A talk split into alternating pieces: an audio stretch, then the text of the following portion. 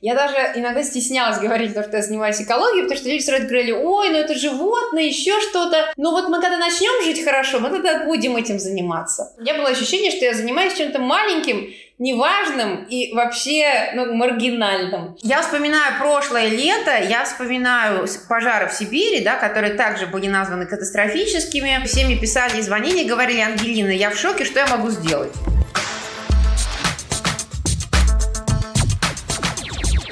Всем привет! Меня зовут Ян Потарский, и это рубрика «Стрелка Мак» для «Стрелка Подкаст». Сегодня мы говорим с Ангелиной Давыдовой, экологическим журналистом, наблюдателем переговоров ООН в области климата и преподавателем образовательной программы Института «Стрелка» за терраформинг.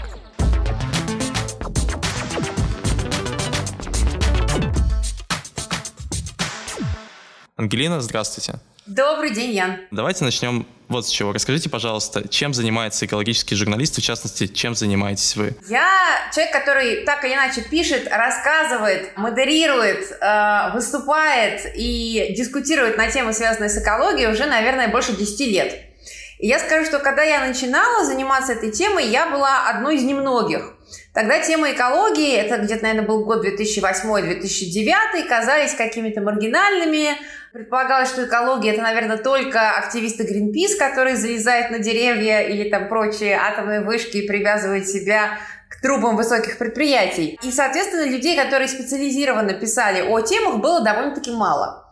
А сейчас я бы сказала, мы наблюдаем в последние годы существенный рост популярности темы экологии в СМИ, как а, в общественно-политических и деловых СМИ, так и в специализированных экологических СМИ, которые появляются, которых появляется все больше, так и в блогах, в социальных медиа.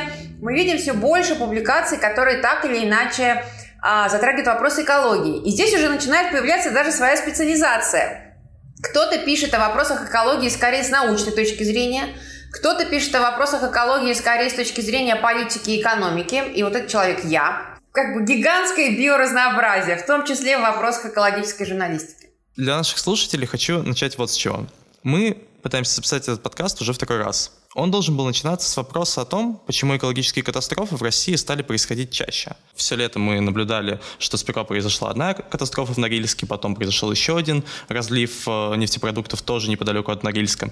Вот. И по злой иронии запись пришлось сдвинуть из-за очередного ЧП. Ангелина, расскажите, пожалуйста, что случилось? Ну, знаете, и в России, и в мире регулярно что-то происходит.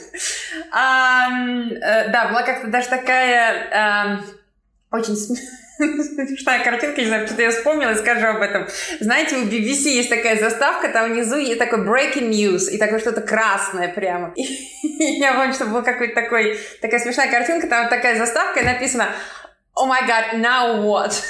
ну, то есть всегда какой-то прямо ужас надвигается. Я пишу э, в России в том числе а для газеты «Коммерсант», ну, это такое довольно известное издание, и, в общем, для меня большая честь, что я для них пишу уже много лет.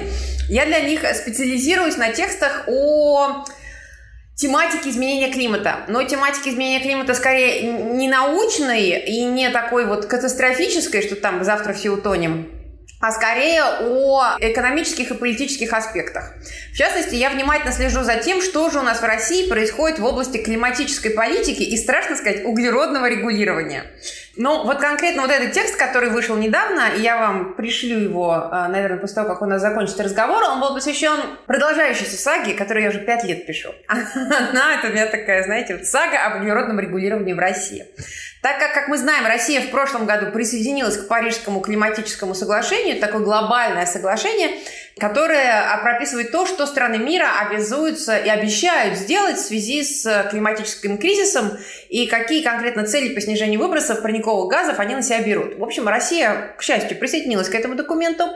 И теперь Россия разрабатывает целый э, список э, законов и законодательных актов в самой стране. Вот как раз история об этом, вот тот самый закон, который уже пять лет пытаются разработать, у него были самые разные версии, а, и версии, где все было более жестко, и версии, где все было более мягко. Вот сейчас такая очень мягкая версия, что государство особенно ничего требовать не будет, но если мы будем критически не выполнять наши цели по снижению выбросов парниковых газов, возможно, оно что-то введет. Вот вкратце интрига такова, про эту тему я могу рассказывать еще очень долго, поэтому можно будет задать дополнительные вопросы.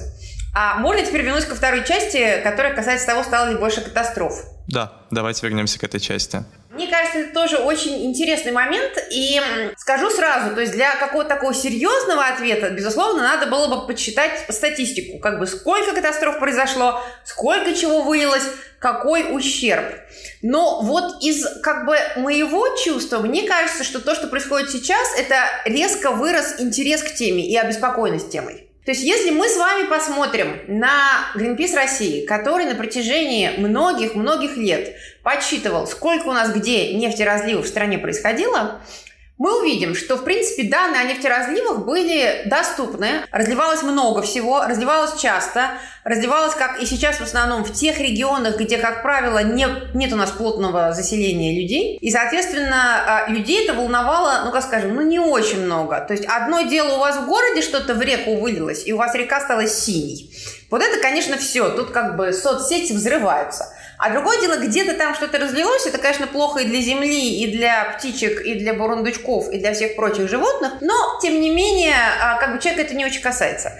И что, мне кажется, сейчас вот одно из очень положительных последствий этой катастрофы, это в том, что мы с вами этим вопросом обеспокоились. И не только мы с вами, этим вопросом обеспокоились власти, причем так серьезно.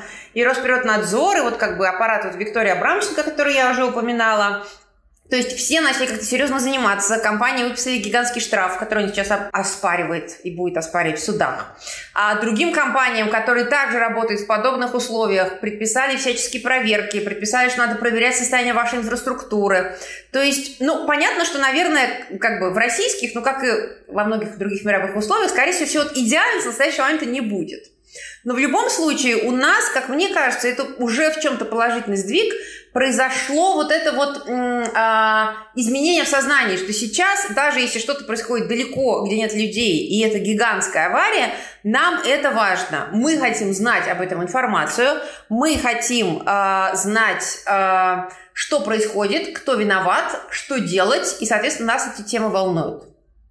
Не кажется ли вам, что вот этот сдвиг в создании в том числе произошел из-за эпидемии коронавируса и из-за того, что люди в целом сейчас находятся на таком взводе, люди больше паникуют из-за того, что что-то произошло в Норильске. Это, конечно же, очень далеко от меня, но, тем не менее, вся планета горит, и именно поэтому я буду обращать на это внимание. Или в целом просто люди уже, ну, накопился какой-то такой информационный ком, который человеку нельзя уже как-то а, естественно и без паники разгрести, и поэтому он обращает внимание на такие катастрофы, как, например, катастрофа в Норильске. А, вы знаете, я скорее склоняюсь ко второй версии. Потому что мне кажется, что это такой процесс, который немножечко накапливается, как снежный ком, то есть наша обеспокоенность и наше отношение к проблемам, ну, наши мы сейчас про жителей России, да, говорим, ну, как бы мира в целом, но жителей России в частности, я, на мой взгляд, оно на протяжении последних нескольких лет как раз становилось более чувствительным к вопросам экологии. Вот я вспоминаю прошлое лето, я вспоминаю пожары в Сибири, да, которые также были названы катастрофическими. Это лето, возможно, повторит ситуацию.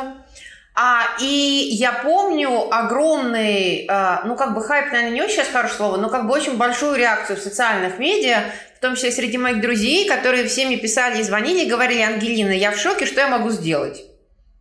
Вот, поэтому мне кажется, что это скорее событие в череде подобных реакций. Вот как бы следующее событие такое.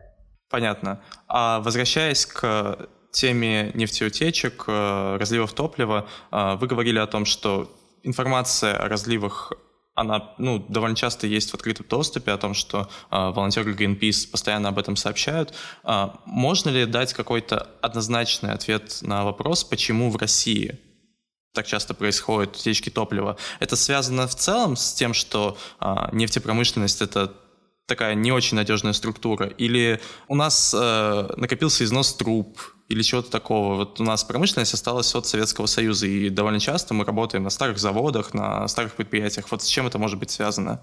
Ну, знаете, я сразу скажу, что я не специалист по нефтеразливам, но а, и опять-таки а, мне кажется, что Россия прямо, ну, не совсем, а, совсем в списке самой ужасной страны с точки зрения нефтеразливов. Есть много других стран мира, где нефтеразливы также случаются регулярно в больших количествах. А к тому же, как мы опять-таки знаем, даже в условно развитых странах также случаются довольно большие катастрофы, который приводит к нефтеразливам. Кроме того, бывает, что просто случается негативное событие. Особенность России какова? Такова, что мы с вами очень холодная северная страна, и у нас довольно большая часть страны расположена в регионах частичной или временной э, или постоянной э, вечной мерзлоты. Нефтеразливы в подобных условиях, когда у нас ну, как бы про заморожена часть почвы, или когда у нас э, там замороженные реки, лед, еще что-то, вот как бы арктические условия, вот это, конечно, создает очень сложные условия, в частности, для сбора нефтепродуктов. Потому что, в принципе, технологии сбора разлившихся нефтепродуктов в мире, они тоже есть. Их немало. Есть целый как бы мировой рынок компаний, которые специализируются на сборе разлившейся нефти. Это, конечно, всегда плохо и грустно, и для экосистем, и для животных, и для людей, которые там живут. Ну, то есть прям даже лучше не думать, как это бывает грустно.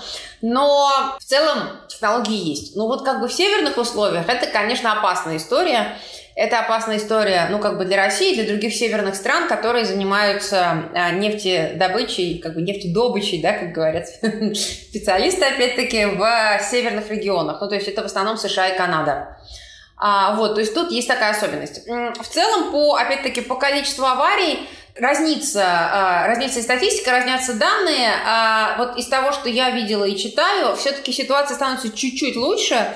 То есть, э, в том числе нефтекомпании, они инвестируют в инфраструктуру, и сейчас, конечно, там инфраструктура нефтяная лучше, чем она была, там, не знаю, 80-е годы, да. Но, опять-таки, не везде и не всегда, и все равно есть еще какие-то дыры, и все равно есть еще какая-то инфраструктура, которая была унаследовано, где-то не хотят инвестировать, предпочитают тратить деньги на что-то другое, где-то просто не досмотрели, где-то просто это гигантские километры нефтепроводов, и там же не поставишь везде там, человека или не отправишь его на как этот, простук железнодорожных путей.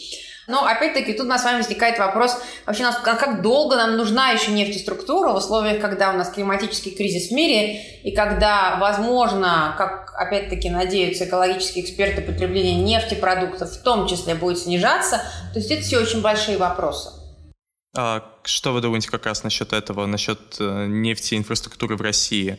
А, насколько я понимаю, сейчас э, Британия, например, переходит на а, возобновляемые источники энергии. Недавно даже они хвастались тем, что 60 дней подряд э, британские электростанции не сжигали уголь.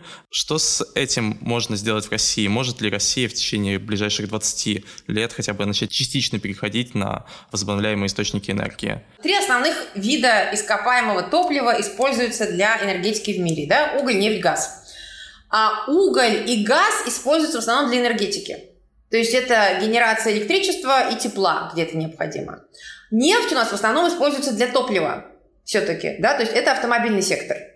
То есть, понятно, да, то есть, как немножко, чтобы представить. Соответственно, когда мы с вами говорим про переход на возобновляемые источники энергии, это то, что скорее влияет на рынок угля и газа, а когда мы с вами говорим про электромобили, снижение потребления автомобилей, там развитие других альтернативных видов мобильности, это у нас вот скорее вот про нефть. Соответственно, что? Вот если мы вернемся с вами к вопросам энергетики, то в мире действительно в последние годы активно развивается сектор возобновляемой энергетики, новой возобновляемой энергетики. Тоже, опять-таки, важно вносить эти коррективы, потому что есть такие виды энергетики также, которые признаются более или менее безуглеродными, в том числе, например, большая гидроэнергетика или атомная энергетика, которые в России также активно развиты, в принципе, и в том числе Россия их активно продвигает на международных рынках как технологические решения. А, соответственно, солнце ветер у нас действительно в мире развивается очень активно, причем не только уже в условно развитых странах, а, но, скажем, Китай очень активно инвестирует в ВИА в последнее время, возобновляемые источники энергии. Мексика, Индонезия, Турция, то есть целый ряд других стран, прям Чили, да. И то есть, конечно, гигантский вопрос для сектора в целом, или вопросы для сектора в целом, это, конечно, дальнейшее удешевление технологий, что уже происходит, то есть технологии возобновляемой энергетики, вот те самые панели и ветряки, они, с одной стороны, дешевеют, то есть за последние там 10 лет они подешевели в несколько раз. Можно просмотреть статистику, понять, как действительно, сколько, как это произошло. Они становятся более экологичными, потому что это тоже очень часто вопрос, который возникает, а насколько они сами по себе экологичны. Да, вот, например, э, тот же никель, вот Норникель, да, упомянутый раньше, он же во многом производит продукцию как раз для этого нового сектора, да, то есть как бы никель очень много используется как в аккумуляторах для электромобилей, так и в целом для производства ветряков, например. То есть это как раз продукция для этого нового сектора. Опять-таки, в каких условиях добывается никель, да? В каких условиях добиваются другие металлы? Насколько перерабатываются металлы, насколько перерабатываются батареи, ветряки. Но тут опять-таки мы с вами уходим от технологического уклада, когда что-то придумано, и оно, знаете, 50 лет будет таким. Вот уже мы на нашей с вами жизни такого не видели. Мы не увидим такого, я не знаю, еще очень скоро. То есть нет такого, что вот есть одна технология так солнечных панелей. Они раз, каждый год появляются новинки. Каждый год они становятся эффективнее, дешевле. И, конечно, их пытаются сделать более экологичными. Да, с тем, чтобы больше можно было переработать, больше можно было там, отдать в во вторичное использование, еще что-то. Вот, соответственно, вот такой как бы тренд у нас с вами происходит.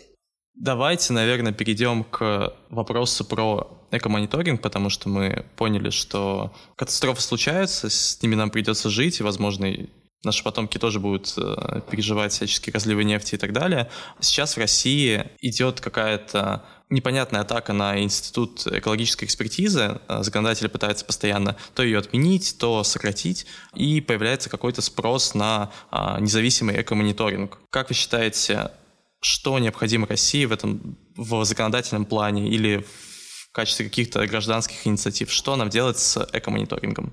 Вопрос из группы «Как жить?». По поводу экомониторинга. Вот когда мы с вами говорим о экомониторинг, надо, наверное, э, делить э, его на три категории. Одно дело – это регулярный экологический мониторинг э, данных об состоянии окружающей среды.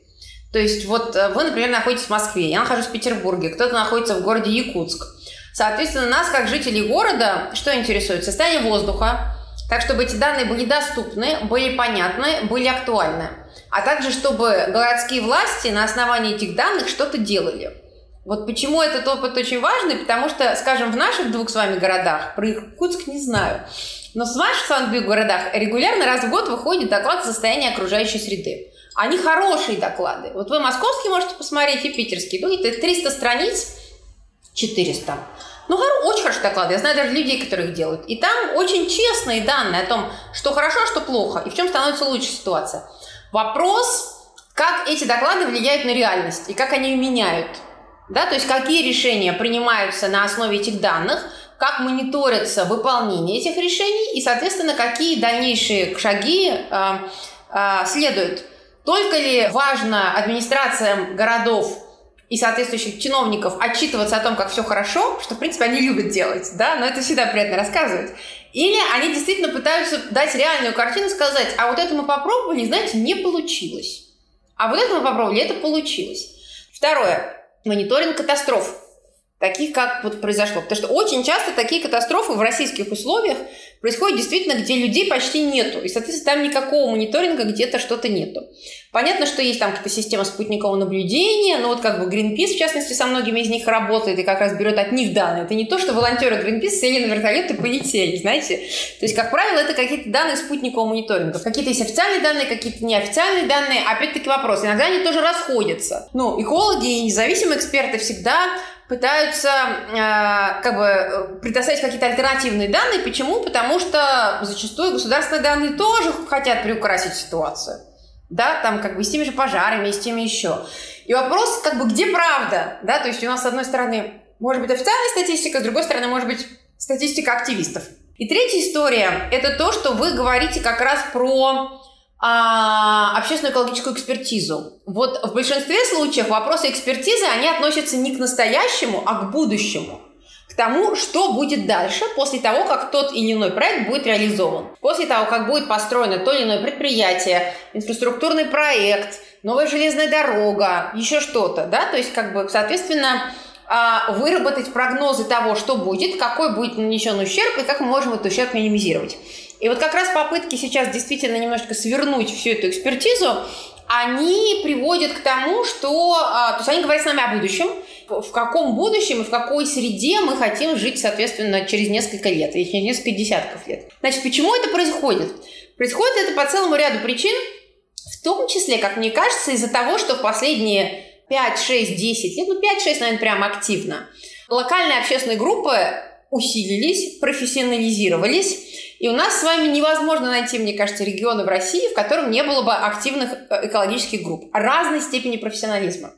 Где-то это группы, которые, узнав о планах строительства чего-то, сразу выходят с плакатами, а, там, не знаю, ложатся на дорогу, стоят Путину бульдозеров, делают кампанию в соцмедиа. Где-то группы э, скидываются и нанимают э, экологов, экологов-ученых для проведения, соответственно, экологической экспертизы. Где-то они делают это сами, где-то они идут в суд, где-то они используют какие-то существующие механизмы. Например, приходят на существующие общественные экологические слушания и пытаются добиться там своего. То есть, с одной стороны, как бы этих активностей стало больше – вот как бы другая сторона, но мне кажется, тоже важно понимать, что другая сторона это тоже не абсолютное зло. Это вот как бы не абсолютно злые персонажи, которые приходят и просто хотят сделать зло, потому что они хотят сделать зло.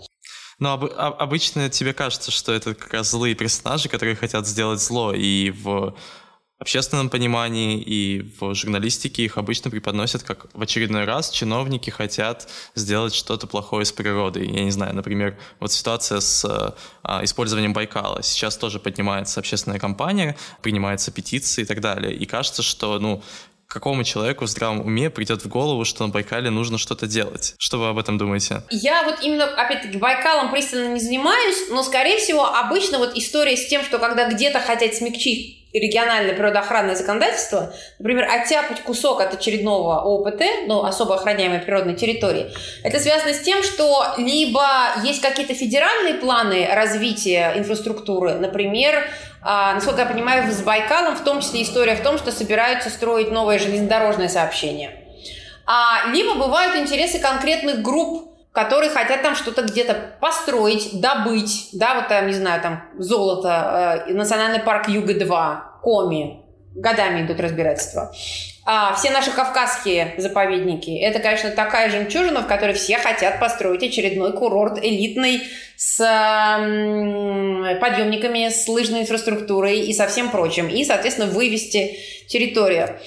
А тут вот возникает вообще большой вопрос. С одной стороны, то есть есть грань ничего не строить нигде никогда никому, а другая грань как бы наоборот отпустить все и отдать как бы всю землю э, страшным капиталистам под э, разграбление и застройство и застройку. Ну, э, ответ, наверное, будет идеальный ответ в балансе интересов. Ну, понятно, что это в теории звучит очень хорошо, на практике это, конечно, очень сложно, потому что, как бы, интересантов в том числе много.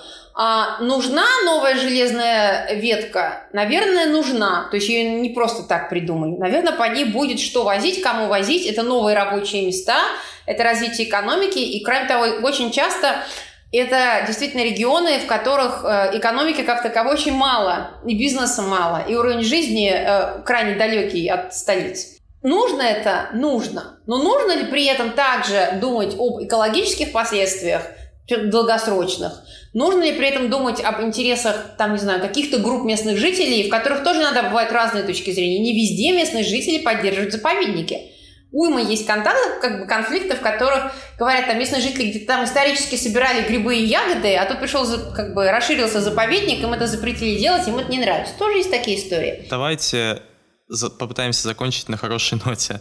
Как вы считаете, в России экологическое сообщество, сообщество людей, которые пытаются а, бороться за, против каких-то вредных проектов, сообщество людей, которые образовывают других людей. Вот это сообщество его ждет успех или нет? Вот знаете, я вообще оптимист, Ян. Если бы я не была оптимистом, я бы, наверное, этой темой так долго не занималась. Я вот еще раз повторю, что когда я начинала ей заниматься, у меня было ощущение, что я занимаюсь чем-то маленьким, неважным и вообще ну, маргинальным. Я даже иногда стеснялась говорить, то, что я занимаюсь экологией, потому что люди сразу говорили, ой, ну это животное, еще что-то.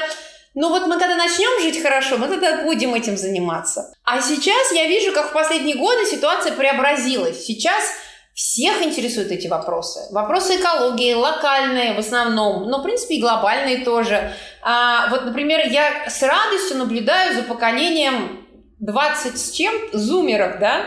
Зумеры, да. Да, которые, например, климатическую проблему очень серьезно воспринимают. И меня это не может не радовать. То есть, когда я им говорю, что я пишу о проблеме изменения климата, ну, я как так скромно говорю, они реагируют с каким-то полным восторгом. То есть, для них эта проблема, они не ставят под сомнение того, что это серьезно. Они не ставят под сомнение того, что это важно. И меня это уже очень радует. То есть, мне кажется, а, для того, чтобы произошли какие-то изменения, для начала действительно надо, чтобы поменялись а, отношения, да, отношения, то, что attitudes по-английски, по-русски, по все равно отношения называется, к проблеме. И я вижу это изменение. Людей волнует все больше, инициатив появляется все больше, они профессионализируются, они смотрят, что происходит в других странах мира, они пытаются как-то начать действовать по-другому. Очень много появляется публикаций на тему, экоблогеров. Очень многие люди пытаются понять, а, а как же и что же делать. Ну, это нормально. Вот мы, мир стал очень быстрым, очень гибким, очень сложным, очень быстро что-то где-то рвется, прорывается и становится кошмар и катастрофа. Но, тем не менее, он также, наверное, становится все более интересным. Ну, по крайней мере, мне так кажется. Поэтому, да, я скорее оптимист, и мне кажется, что позитивные тренды также имеются. Это была Ангелина Давыдова и рубрика «Стрелка Мак» до «Стрелка Подкаст». Встретимся через месяц с новым гостем, а вы пока подпишитесь на нас в соцсетях и следите за новыми выпусками. Пока!